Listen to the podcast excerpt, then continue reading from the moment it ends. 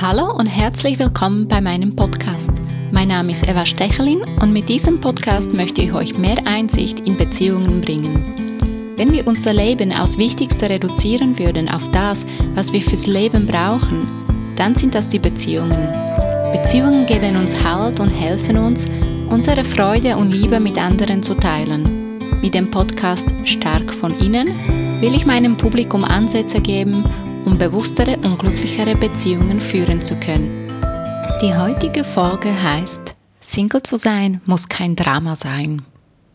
Aber so kannst du doch nicht glücklich sein, höre ich meine Mutter sagen, nachdem ich ihr erklärte, dass es mir gut geht und momentan keinen Partner haben möchte.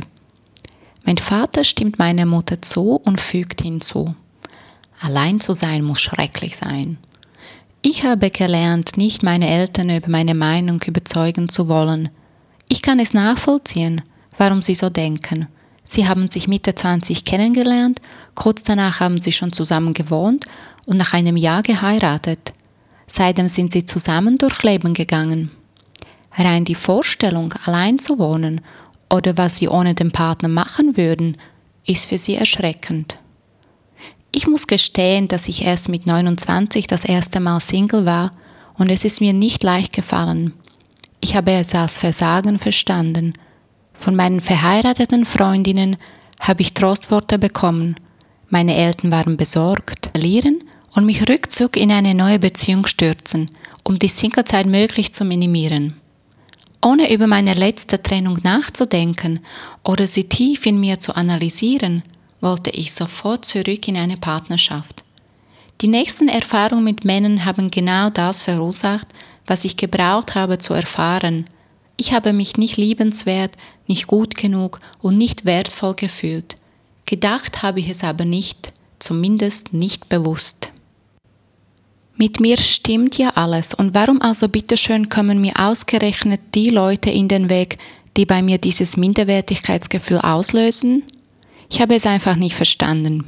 Warum bin ich ein Magnet für nicht erreichbare Männer geworden? Schritt für Schritt mit jeder Enttäuschung habe ich den ersten Persönlichkeitskurs angefangen. Schon nach drei Tagen war ich wie ein anderer Mensch. Ich wollte noch so viel mehr erfahren und habe mich für einen Vorsetzungskurs angemeldet. Stück für Stück hat vieles in meinem Leben Sinn gemacht. Wo vorher Chaos war, war jetzt Klarheit. Ich habe mehrere Gefühlsachterbahnen erlebt, bis ich angefangen habe, mich selbst zu lieben und selbst wertzuschätzen. Ich habe verstanden, dass mir diesen Wert niemand geben oder nehmen kann und lediglich ich dafür verantwortlich bin. Anstatt eine nächste mögliche Beziehung zu planen, habe ich alles gemacht, was ich für mich machen wollte. Ich wurde zum Zentrum meines Interesses und mit jeder Erfahrung habe ich mich stärker von innen gefühlt. Ich habe gewusst, dass ich auf dem richtigen Weg bin und dass ich früher oder später den gewünschten Partner treffe. Egal ob wir Single sind und uns eine Partnerschaft wünschen oder nicht, die nächsten Tipps sind für beide Fälle relevant. Denn die Beziehung zu uns selbst zu pflegen ist genauso wichtig. Tipp Nummer 1. Akzeptiere deine Situation. Wenn wir mit der Realität kämpfen weil wir uns etwas anderes wünschen, heißt es, dass wir die Realität nicht akzeptieren. Wir führen einen inneren und äußeren Kampf gegen dem, was ist. Was ist gerade passiert und warum geht es mir nicht gut? Warum kämpfe ich dagegen?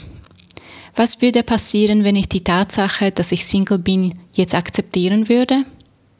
Warum fällt es mir so schwer? Was müsste ich mir eingestehen? Welche Wertung gebe ich mir vor dieser Situation und welche jetzt? Fühle ich mich weniger wert? Habe ich das Gefühl, versagt zu haben? Sehe ich mich als Opfer in dieser Situation? Wenn wir die Situation akzeptieren, heißt es, wir sehen uns nicht mehr als Opfer. Es heißt, dass wir jetzt eine neue Chance haben, uns noch besser kennenzulernen. Es heißt, wir entscheiden, wie wir über diese Situation denken, fühlen und was wir mit ihr machen werden. Akzeptanz gibt uns unsere Stärke zurück. Nicht, dass wir sie verloren hätten, weil das können wir nicht, aber wir werden uns innerlich stärker fühlen. Die Situation zu akzeptieren heißt nicht, dass wir uns nicht mehr wünschen sollen, in einer Partnerschaft zu sein. Ganz im Gegenteil. Je mehr wir die Realität akzeptieren, umso schneller können wir einen neuen Partner treffen. Tipp Nummer zwei: Konzentriere dich auf selbst. Was wolltest du schon immer machen? Jetzt ist die Zeit dafür. Kannst du wirklich nicht alleine glücklich sein? Was gibt dir den Partner, dass du ohne dein Leben nicht ausleben kannst? Ist eine Partnerschaft, eine Ehe das, was du wirklich willst? Oder willst du das, weil alle anderen das wollen? Was kann dir der Partner geben, was du dir selber nicht geben kannst? Wenn du schon eine Zeit lang Single bist, hast du vielleicht das Gefühl, dass du dich ja auf dich konzentrierst. Du machst, was du willst und wann du willst. Du probierst neue Sachen aus, springst über deinen Schatten, triffst neue Leute. Auch hier stellt sich die Frage der Intention. Machst du all die Sachen, weil du dich ablenken willst? Oder machst du sie, weil sie dir Freude bereiten und du sie auch in einer Partnerschaft machen würdest? Die Grenze zwischen der Ablenkung und bewusster Entscheidung, sein eigenes Leben zu erweitern, mag sehr subtil sein. Vor allem, wenn beides uns Freude bereitet. Jedoch die Folgen unterscheiden sich enorm.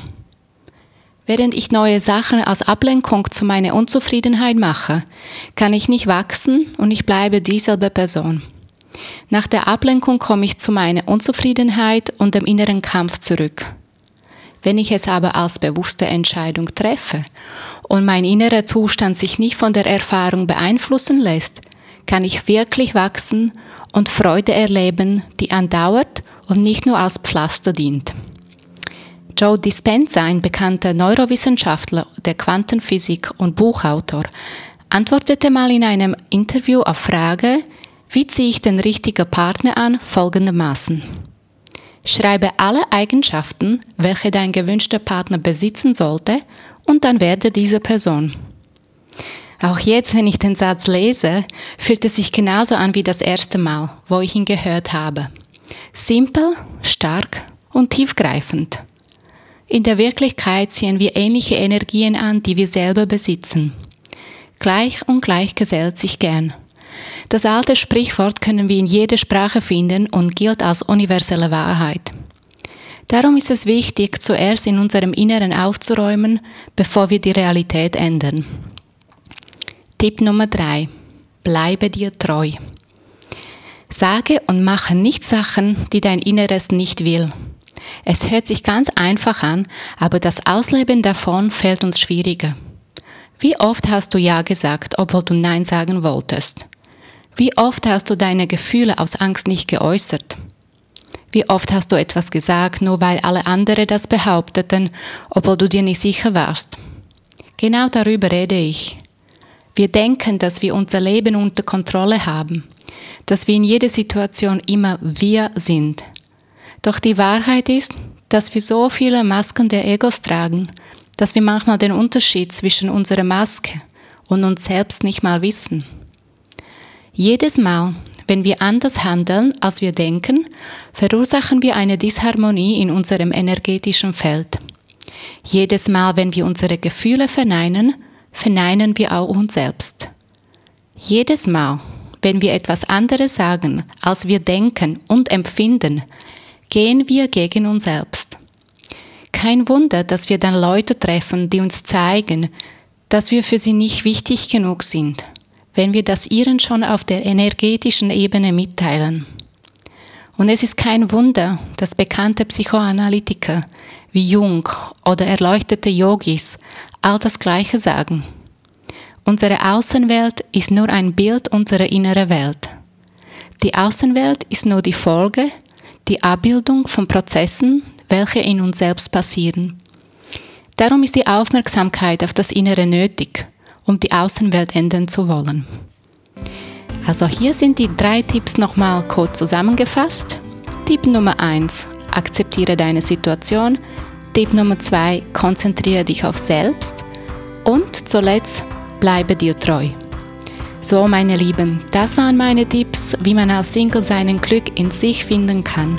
Vielen Dank für eure Zeit und Interesse und bis bald.